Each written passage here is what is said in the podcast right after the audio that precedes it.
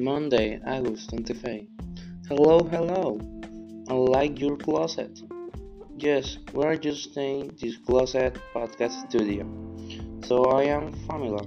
Just much better organized. That's my magnificent podcast studio, which was like a bunch of t-shirts constantly pulling in my in the face. Well, you only see a section part for the closet.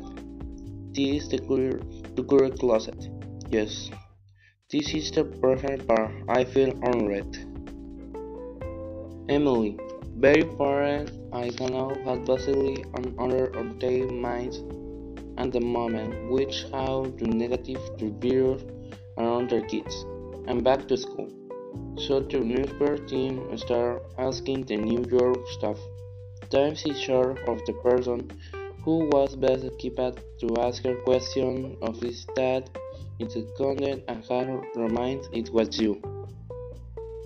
Good, thank you. I am father and honored be a devote of confidence on my college. I have been assigned currently of 15 years on site. I hit the times in March and have been covering the pandemic, but after that I really has many interesting myself in a lot of the investigations on giving on the children and the kids.